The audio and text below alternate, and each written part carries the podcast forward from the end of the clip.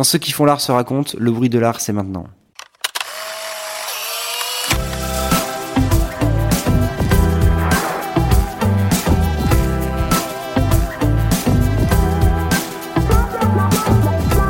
Nous sommes Victoria Le Bolloc Salama et Florian Champagne. À l'occasion de la première édition des rencontres d'art, organisée au château du Feuil en Bourgogne, nous nous entretenons avec quatre artistes Alex Ayed, Chloé Bourgès, Louis Granet et Constance Tanvic. Feuille est un festival rassemblant les travaux d'une centaine d'artistes, plasticiens, cinéastes, musiciens, chefs cuisiniers. C'est pour refléter cette diversité que nous vous proposons exceptionnellement un épisode en quatre chapitres. Dans cette troisième partie, nous recevons l'artiste peintre Louis Granet. Initialement formé aux Beaux-Arts de Bordeaux, puis à la bande dessinée à Angoulême, il se tourne finalement vers la peinture. Il puise dans les codes narratifs et visuels des comics et s'inspire de son quotidien qu'il détourne et rend abstrait sur des toiles acidulées. En une phrase, comment est-ce que tu te présenterais à quelqu'un qui ne te connaît pas? Euh, en fait, c'est un, c'est un truc euh, qui est assez marrant parce que quand je me présente, forcément déjà je me présente toujours quand c'est un peu global en- dans mon dans mon travail, donc je dis toujours que je suis peintre et c'est un métier euh, qui est toujours super abscon pour les gens. Le premier réflexe c'est le fait d'être peintre en bâtiment, chose que que finalement pour plein de raisons c'est différent et pour plein de raisons on s'y retrouve. Mais euh, j'aime bien jouer avec cette espèce d'ambiguïté et, euh, et en plus il y a tout un truc hyper ancestral, hyper vieux où les gens ont plein d'images autour de ça. Donc euh, je dis toujours peintre, je dis pas artiste, je même peintre. Ouais. Le festival où nous sommes s'appelle FEI, Rencontre d'art, et art est au pluriel. Tu as notamment étudié à l'École européenne supérieure de l'image à Angoulême, et ton travail est très inspiré de la bande dessinée. Euh, quel est le lien que tu fais personnellement entre l'art plastique et la bande dessinée? Est-ce que pour toi c'est la même chose finalement? Euh, alors je sais pas si c'est la même chose. Euh, le lien que je fais, en fait, il faut savoir que pendant assez longtemps, j'ai voulu faire la bande dessinée. Euh, j'ai vraiment appris à construire une image, à travailler, euh, euh, comment dire, une forme de narration, à jouer une image par rapport à une autre, euh, par le biais de, de la page, par le biais de la lecture, du livre et de la bande dessinée. Je me, je me suffisais jamais avec ce médium-là. Je sais pas pourquoi. Il y avait toujours un truc. Je me disais peut-être que je pourrais faire autre chose. Puis j'aimais bien les trucs euh, euh, qui débordaient et l'idée de la case parfois me, me, me restreignait un tout petit peu. Et les choses de la vie ont fait que j'ai rencontré des gens euh, qui évoluent plutôt dans le domaine de l'art contemporain. Parce que moi, j'ai fait trois écoles. J'ai fait l'école d'Angoulême, mais j'ai aussi fait les Beaux-Arts à Bordeaux et les Arts déco de Strasbourg, où du coup, on parlait beaucoup plus de peinture et de médiums divers. Et euh, je me suis rendu compte euh, au au biais de mes rencontres et notamment d'un artiste qui s'appelle Stéphane Calais, qui est un artiste qui fait de la, qui travaille la fresque, à la peinture, mais qui a un rapport à la bande dessinée assez, euh, assez particulier et assez intime. Et en fait, ça a été une, ce, ce, cet artiste-là, j'en parle régulièrement ça avait vraiment été une révélation, une espèce de, tu vois, de, je me suis dit, ah ouais, donc avec un bagage bande dessinée, on peut basculer ailleurs. Euh, alors, en fait, en parlant, je te dirais, non, franchement, le, la bande dessinée, le monde de la bande dessinée, le monde de l'art contemporain a rien à voir, le rapport à l'image a rien à voir. Après, euh, très humblement, hein, je connais, j'ai connu que par le biais euh, en, étant étudiant, mais euh, très rapidement, je me suis rendu compte que c'était, moins fait pour moi. Voilà. Je me sers d'un, d'un, d'une éducation artistique pour la faire basculer vers un autre support et le, support toile, le plus grand format et le, l'espace, la galerie, tout ça. Et le seul lien que je pourrais faire vraiment entre les deux, je crois que c'est vraiment ouais le dessin qui qui me qui qui pour moi lie tout ça. C'était vraiment mon espèce de de motivation première, le fait de travailler le dessin. Tu dirais quoi tes travaux à quelqu'un qui ne les a jamais vus? Bah en fait déjà ça dépend à qui je m'adresse. Tu vois si je dois si je dois parler de mon ma peinture à ma grand-mère, j'aurais pas le même euh, le même ton ni euh, je prendrais pas les mêmes euh, les mêmes keywords que que tu vois avec cet accent en plus euh, que euh, que si je devais je sais pas parler à un mec je rencontre un tu vois un mec qui me dit qu'il est directeur d'un centre d'art bon je, puis j'aurais tendance plus, si il est directeur d'un centre d'art je lui sors mon je lui sors je sors le portable et je lui montre hein. mais sinon euh, je dirais qu'en fait je traite du quotidien je traite je traite et je peins les choses que tout le monde connaît comme les emballages plastiques, comme euh, le coin d'une table, une poubelle, une rue, un, une pancarte, mais que par le biais justement, par le jeu des cases, le jeu des formes, des compositions, et justement, on revient à la bande dessinée, de... parce que quand tu fais de la bande dessinée, l'idée c'est de que, la que, le, que le, dessin permette de faire comprendre quelque chose et que serve à, à, à narrer une, une, une, histoire, tu vois, et du coup, tu vois, il y a vraiment la composition est faite pour être être être lue et comprise. Moi, avec la peinture, j'essaie justement de détourner, de jouer avec ce truc, notamment en chose qui a été faite, euh, euh, rendre la figuration abstraite, tu vois, par par le zoom, par l'effet de zoom, par l'effet de de plongée, par l'effet de, de, de, du détail aussi. Et euh, ça, c'est un truc que je fais beaucoup. Donc, du coup, je dirais à quelqu'un que qui ne connaît pas mon travail que je parle du quotidien et que j'essaie juste euh, d'en faire euh, une, une réalité qui m'est propre. Où est-ce que tu as grandi? À Arcachon, le bassin d'Arcachon. Et est-ce que tu dirais que l'endroit où tu as grandi a influencé ton travail? Bah, tu sais, il y a un truc qui est assez, assez, assez bizarre. Arcachon, c'est une ville qui est très très propre. Euh, pas du tout cosmopolite. Tu vois, vraiment, pour le coup, on se ressemble un peu tous. Euh, bon, il y a des gens qui ont des cheveux quand même, tu vois. Mais euh, non, en vrai, Arcachon, c'est un endroit très, très, je te dis, les rues sont très propres. Il y a, il y a, il y a, y a pas, il y a pas de caca de chien dans la rue. Euh, et euh, donc moi, j'ai, j'ai grandi là-bas. Et j'ai après, j'ai fait mon lycée à Bordeaux, deux années aux Beaux-Arts à Bordeaux. Et après, j'ai fait Angoulême, donc l'école Angoulême. Et Angoulême, c'est une ville où je me suis, c'est un peu bête, tu vois, je suis arrivé à, à 19 ans à Angoulême. Et je me suis dit, ah ouais, mais en fait, il n'y a pas que des gens qui ressemblent à des gens d'Arcachon. Et tu vois, c'est un peu idiot, tu vois. Et je me suis dit, bah en fait, j'ai deux choix. Soit je continue à penser que tous les gens se ressemblent à Arcachon, et du coup, je pense que je vais passer une vie un peu compliquée. Soit je me rends compte que qu'il y a des gens différents. Ah, c'est un truc super bête, hein, un truc bateau que tout le monde sait en fait quand tu évolues dans d'autres endroits. Mais Arcachon, c'est vraiment une espèce de, c'est vraiment un bassin, tu vois, c'est une enclave, une espèce de petite bulle.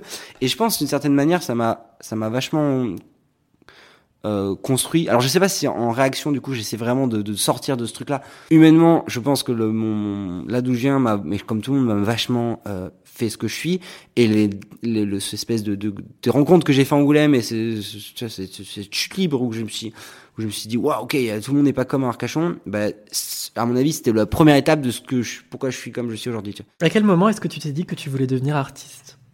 Ben, tout petit, parce que alors mon père est commissaire de police et euh, Arcachon, tu vois, c'est propre ça. Et, euh, euh, mais par contre, il a toujours, euh, enfin il a, il peint aussi à côté et, euh, et donc j'ai toujours vu dessiner. Euh, mon grand-père aussi, enfin beaucoup. De... Il y a des familles de musiciens, moi c'est des familles plutôt de peintres et dessinateurs. Même si je suis premier à en faire mon métier et, et je me souviens du plus lointain, c'était quand j'étais petit. Je me souviens à ma récompense quand j'avais bien mangé depuis je mange aussi bien, euh, c'était que j'avais le droit de dessiner et je me souviens que j'étais sur un tapis, j'avais mon carnet de dessin et c'était j'étais trop content de dessiner euh, sur le sur le tapis. Voilà, alors je sais pas si à ce moment-là je me suis dit est-ce que je veux faire ça mais je crois que j'ai toujours voulu faire ça ouais.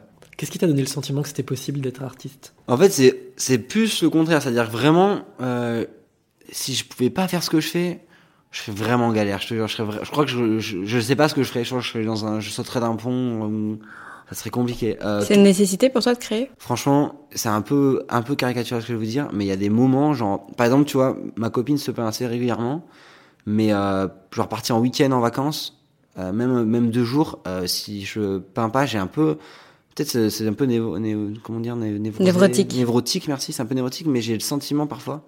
Euh, si je peins pas ou je dessine pas, j'ai l'impression presque de pas exister. Tu vois, c'est pour ça que je vous disais, là, je vais profiter de cette journée de parler, etc.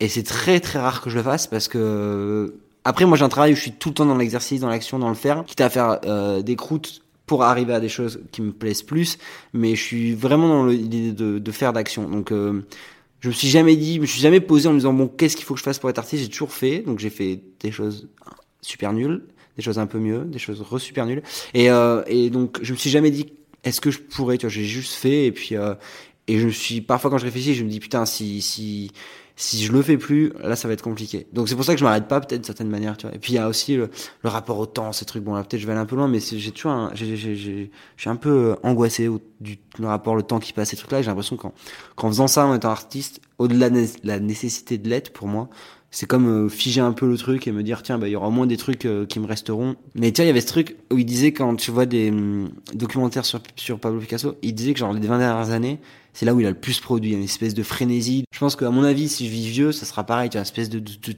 sais que vers la fin, tu as, ce truc. Mais je pense que ça concerne pas que les arts plastiques, la peinture, ou je pense que tu vois, tu avais Charles Aznavour, je sais pas si vous l'avez vu, une interview juste avant qu'il meure, il avait dit, euh, moi, si je, je suis plus sur la scène, je meurs. Et en vrai, moi, ce truc de si je peins plus, si je suis plus dans mon atelier, si je parle plus de ça, franchement, je serais, ce serait pas, serait pas possible. Et tu sais expliquer pourquoi est-ce que ça te donne le sentiment d'exister, et pourquoi est-ce que ça te donne un sens aux choses? À quel moment est-ce que ça fonctionne? Alors peut-être parce que je suis jeune et que j'ai encore pas fait grand-chose, mais à aucun moment je me dis ok c'est bon, tu vois genre là j'ai coché une case et je suis content d'avoir fait ça et puis je peux je peux être plus tranquille et, euh, c'est bon j'ai causé la case tiens je suis artiste et tout.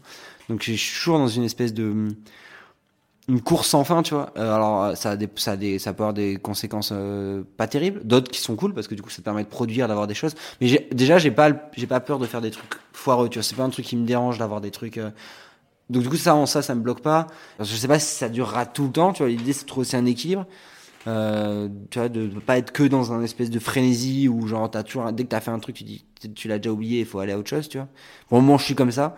Je sais pas si ça durera toujours. Euh, c'est ma manière à moi d'être artiste et je pense que euh, je pense pas être seul dans ce cas à mon avis. Est-ce que tu dirais que dans le monde de l'art, c'est important de s'entourer d'amis et de connaissances pour réussir? Je communique vachement sur mon compte Instagram. Je fais mes newsletters dès que je peux. J'ai des collectionneurs ou des galeries avec qui je travaille. Que j'ai de cette- manière, j'ai l'impression de, de consolider quelque chose, d'avoir une espèce de, petit monde autour de moi et qui me légitime. Mais c'est très personnel. En fait, c'est très euh, euh, psychologique dans, ma tête. Et ce que je, ce que je construis dans ma tête de ce quoi être un artiste. En fait, moi, c'est depuis très, enfin, c'est très récent où je commence vraiment à travailler avec des gens dits professionnels, tu vois, avec des galeries, des collectionneurs et euh, des gens plus inscrits dans ce milieu avant moi, parce que du coup, c'est des gens euh, plus, plus vieux. Et, euh, et du coup, je commence à, à me créer une espèce de petite équipe autour de moi, ou, avec eux en tout cas, et, qui, et je avec qui je travaille. Et je me rends compte à quel point c'est déjà très. Euh, très excitant et très très très chouette en fait tu vois de, de, bosser avec des gens que t'aimes et que tu peux tu peux appeler que tu peux parler d'autres choses aussi et et donc ouais je pense c'est hyper essentiel enfin je crois Est-ce que tu as l'impression qu'il faut que tu sois entouré de, de gens, enfin d'autres personnes qui ont une pratique artistique? Est-ce que ça t'influence justement? Est-ce que ça t'inspire ouais euh, bah aussi carrément tu sais. Mais en fait il y a ce truc où il y a deux choses qui sont importantes. C'est pour moi c'est en rencontrer et travailler avec des gens qui sont là depuis un certain temps et qui te tu vois une espèce de de, de, de passage ou, ou pas même pas forcément un passage mais qui te qui te permettent de faire des choses auxquelles tu n'aurais pas accès directement tout seul. Et puis bah tu vois là par exemple pour Faye euh, j'ai été amené par le biais d'un autre artiste qui s'appelle Mario Picardo qui est dans la salle où j'expose qui fait de la peinture. Et tu vois c'est ce gars là on connaît d'autres artistes on, qu'on a en commun on a moi j'ai travaillé avec un artiste qui s'appelle Idir Daven bah il y a Hugo tu vois. Et ouais c'est aussi hyper hyper important parce qu'on se regarde parce qu'on se parce qu'on s'excite parce qu'on se motive parce que tu vois on se mais euh, se dit ah putain oh, le bâtard il a fait une toile incroyable là. Faut que je fasse un truc. Donc ouais il y a ce truc là mais après moi j'ai un truc aussi euh, j'adore le rap français. C'est un truc qui me j'adore ça. Dans le rap français il y a un truc qui est très important c'est que les gens il y a un truc qui s'appelle qui se disent donner de la force. C'est à dire qu'ils passent leur temps à se à se faire des clins d'œil à, se- à se lier etc et moi c'est un truc qui, que je fais beaucoup et euh, qui est hyper important je trouve. Alors il y en a d'autres qui le font pas et ils ont le droit de pas le faire tu vois. Mais moi c'est un truc qui Tu te crées une famille en fait. ouais c'est hyper essentiel pour moi. Carrément. Euh, en France, quelle est la perception que l'on a de ton activité d'artiste? Parce que tu as déjà exposé à Londres, au Luxembourg, à Copenhague ou à New York. Et quand tu exposes à l'étranger, est-ce que tu as le sentiment que ce statut est perçu différemment? En fait, tout ce que je là, je suis, je découvre un peu plein de choses, tu vois. Vraiment, il m'est arrivé plein de trucs dernièrement et tout est un peu nouveau, donc j'ai peu de recul sur les choses. Maintenant, euh, bah, par exemple, pour te parler de New York, c'est vrai que c'est très très différent de ce que j'ai pu vivre à Paris. Euh, Il y a un enthousiasme qui est un peu plus différent. Alors, euh, Qu'est-ce qui, qu'est-ce qui est différent? j'avais le sentiment que des choses avaient je sais pas comme s'il y avait des choses qui étaient digérées qui n'étaient pas forcément euh, en France bah, tu vois le rapport à la, à la bande dessinée en peinture j'avais enfin en tout cas de ce que j'ai pu voir aux États-Unis euh, a été beaucoup plus facile à capter par les, notamment les collectionneurs ou des galeristes que j'ai rencontrés ou d'autres artistes qu'en France mais Mais t'as l'impression d'être euh, pris au sérieux, d'être légitime en France? Parce que c'est un peu le... En France, t'as l'impression que pour être légitime, pour te sentir légitime à créer, ouais euh, il faut que t'aies déjà euh, coché certaines cases. En fait, à partir du moment où tu décides d'appartenir à quelque chose, tu peux créer ton. C'est hyper important de créer ta propre euh, démarche et ton propre euh, ton propre chemin et, et de, de de créer tes codes. Mais il y a aussi d'autres choses auxquelles après t'as le droit de pas vouloir en jouer. Hein. Chacun a son profit, chacun fait ce qu'il veut. Tu peux être complètement euh, de, de, de, de, dire Nick, je, je, je m'en fous d'être dans un frac. Et ce qui m'intéresse, tu vois, c'est juste de montrer mon travail. Mais moi, c'est un jeu auquel euh, je trouve que c'est chouette de, et c'est ça aussi l'enjeu. C'est un peu comme quand je t'ai dit que j'ai quitté Arcachon, je me suis rendu compte que tout n'était pas comme moi. Ben, ah ok, comment je peux faire pour euh, faire ça intelligemment, sans avoir l'air de trop gratter les gens Et puis euh, quand tu vois, quand t'es étudiant et qu'on parle du milieu art contemporain, t'as l'impression que c'est un, c'est un monde que de requins qui fait flipper. Et c'est aussi, c'est aussi ça, mais c'est pas que ça en fait. Tu parles, moi j'ai déjà parlé des directeurs de centres d'art qui sont, qui sont formidables, des artistes qui sont connus, au qui sont très généreux. T'as pas que ça, mais t'en as aussi. Donc pff, je pense c'est comme partout, tu vois. Pour toi, qu'est-ce qu'une bonne œuvre? Ça va être un peu bateau, mais c'est vrai que pour moi, pourquoi ça serait bateau? Une bonne œuvre, c'est un truc, euh, je crois, super sincère, tu vois. Mais du coup, ça englobe un milliard de trucs. Mais je crois que c'est juste euh, une bonne œuvre, à mon avis, c'est juste une œuvre qui, qui parle de ce que tu es, qui parle de ce que. En fait, je pense qu'à partir du moment où tu fais passer une émotion, c'est comme tout, t'es légitime. Et là, on revient à ta question d'avant, tu vois, de certaine manière, t'es légitime. Auprès de qui, j'en sais rien, mais en tout cas, t'as fait quelque chose qui, si t'as touché un gars, une mouche, une fille, hein, je sais pas, n'importe qui, certaine manière, peut-être que ça devient une bonne œuvre, je sais pas. Mais euh, jamais je dirais que j'ai fait une bonne œuvre, très sincèrement. Mais en tout cas, euh, je sais pas si c'est essentiel de faire une bonne œuvre parce qu'il y a des bonnes œuvres qui, il y a tas d'œuvres incroyables qui me toucheront jamais et d'autres qui sont peut-être mineures et qui, qui, qui me rendront fou, tu vois. Ton travail dans plusieurs collections privées, pour toi, qu'est-ce que ça veut dire de collectionner de l'art? Bah déjà, c'est un truc qui me permet de, de, de payer des impôts, tu vois. Euh... non, mais je sais pas. Euh... Bah, c'est tellement gratifiant en fait, c'est tellement fou de te dire que il y a des gens qui sont pas ton oncle, ta tante et tes parents et qui, te, qui sont qui sont ok pour mettre de l'argent et qui estiment que ton ton, ton, ton travail vaut telle somme parce qu'en vrai c'est super abstrait de toute manière la la la, la comment dire la la cote ouais la code d'une pièce ça veut tellement rien dire tu vois enfin et puis c'est tellement super abstrait et en même temps ça enfin ah bah tiens si tu veux parler d'un truc qui est super différent entre les États-Unis et l'Europe euh, c'est l'idée mercantile du truc qui moi me dérange pas du tout et euh, qui est un de mes d'ailleurs leitmotiv parce que j'ai envie de vivre de ce que je fais et pour être libre en fait et faire ce que je veux. Mais du coup est-ce que tu fais ce que tu veux si tu es obligé de vendre? Bah pour le moment en tout cas j'ai vendu ce que je voulais faire et, euh, et le fait de vendre des, des toiles me donne du temps en fait, c'est, j'ai l'impression, c'est toujours très bizarre, c'est toujours super curieux en fait, quelqu'un t'achète quelque chose. Moi, je suis toujours super étonné que quelqu'un veuille vivre avec mon travail. Parfois, je, je demande toujours aux collectionneurs en fait à qui j'ai, qui m'ont acquis des toiles, de m'envoyer des photos de mon travail chez eux. Là, on parle de collectionneurs privés. Hein. Et je trouve ça toujours fou. Enfin, j'adore de voir, euh, tu vois, les gens chez qui ils évoluent. Et euh, enfin, là où ça évolue, parfois c'est dans un endroit incroyable, enfin, incroyable, parfois un peu bizarre, tu vois. Et euh, au-delà de la curiosité, c'est un truc je me dis, tiens, c'est Ok, il y a des gens qui sont prêts à vivre avec mon avec une peinture à moi, et puis t'as des euh, parfois les gens ils m'ont des textos en disant ah putain tu vois ils font leur selfie, ils sont là avec leur famille, on est on, est on, est content, je sais pas ma fille attends elle a fait un personnage, ça lui fait un peu peur, du coup on l'a on la bascule, on l'a mis dans notre chambre, tu vois il y a ce truc là.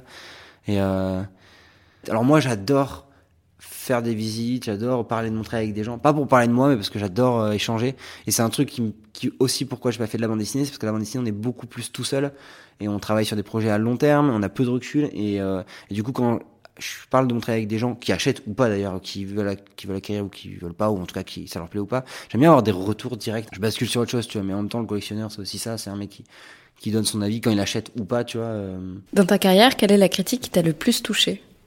En fait, j'aime bien avoir un retour de gens euh, qui ont un bagage et qui ont un rapport à la peinture très différente. Euh, par exemple, j'aime bien avoir bah, je te parlais de Stéphane Calais, ça me fait toujours plaisir d'avoir son avis. Ma copine qui vient pas du tout de ce milieu, mais qui voilà, qui comme beaucoup voit beaucoup d'images et qui a un rapport à la peinture encore différente. Elle a, du coup, elle quand même, elle me connaît beaucoup plus même que ma peinture et du coup, elle a un rapport quand elle parle de mon travail, de ma peinture. Elle en parle d'une manière euh, qui lui est propre et je trouve ça super chouette. J'ai un, je parlais tout à l'heure d'Idir Daven qui est un artiste de mon âge. On est un peu au même niveau, nanan, de, enfin en termes de, de, de plan de carrière, enfin tu vois, dans le niveau de carrière, c'est-à-dire qu'on est jeunes artistes, pas très connus et euh, on fait notre, notre début de chemin. Et pareil, on a un truc très très direct, très sincère, très frontal, où du coup, c'est ce truc-là.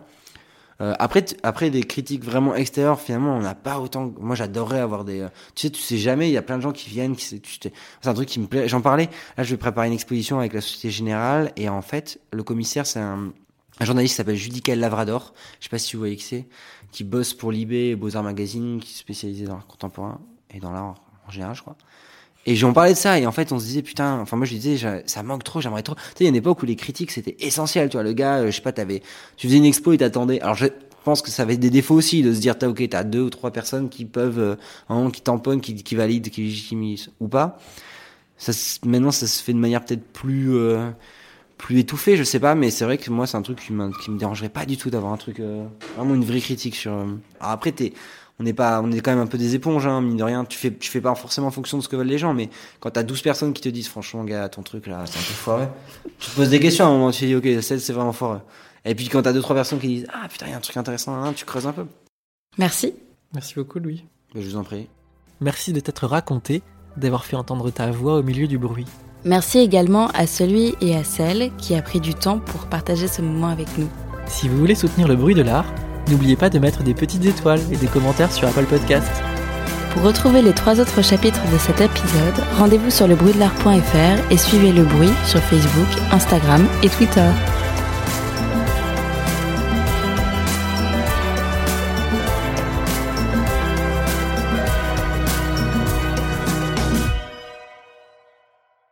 C'est la, fin de la Et c'est la fin.